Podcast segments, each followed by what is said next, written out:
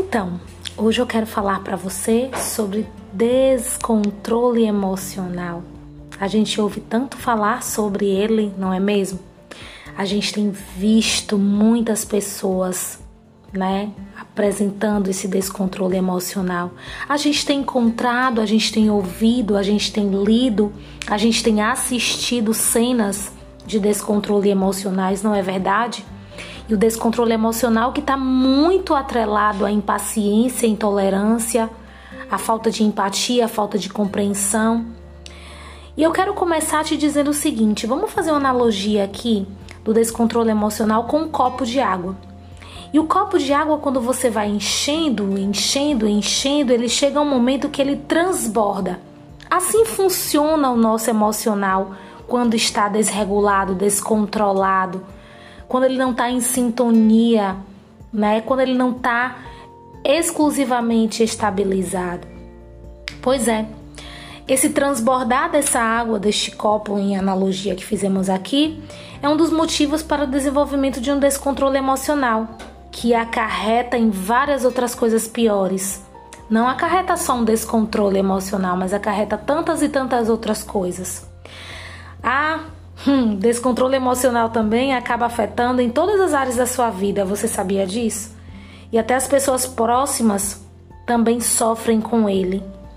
Ah, quantas vezes falamos coisas que não devemos, quantas vezes gritamos, quantas vezes usamos da raiva ou de tantas outras emoções de forma descontrolada e acabamos acarretando num estresse maior, acarretamos num, num desgaste emocional, um desgaste nas relações, enfim.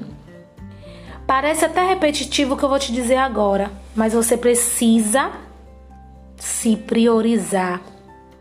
Você precisa olhar para você, olhar para suas posturas, olhar para suas condutas, olhar de forma mais profunda para você. Sabe como é que é feito isso? Nada melhor do que uma psicoterapia. Na psicoterapia, a gente vai te ajudar a adotar e desenvolver métodos e técnicas de como lidar com esse descontrole emocional, como lidar com a regulação emocional, que faz parte e é prioridade nas nossas, viva, nas nossas vidas e no nosso convívio social. Grande parte das pessoas não sabem se posicionar e nem olhar verdadeiramente para o verdadeiro eu. Muitas pessoas não sabem se olhar.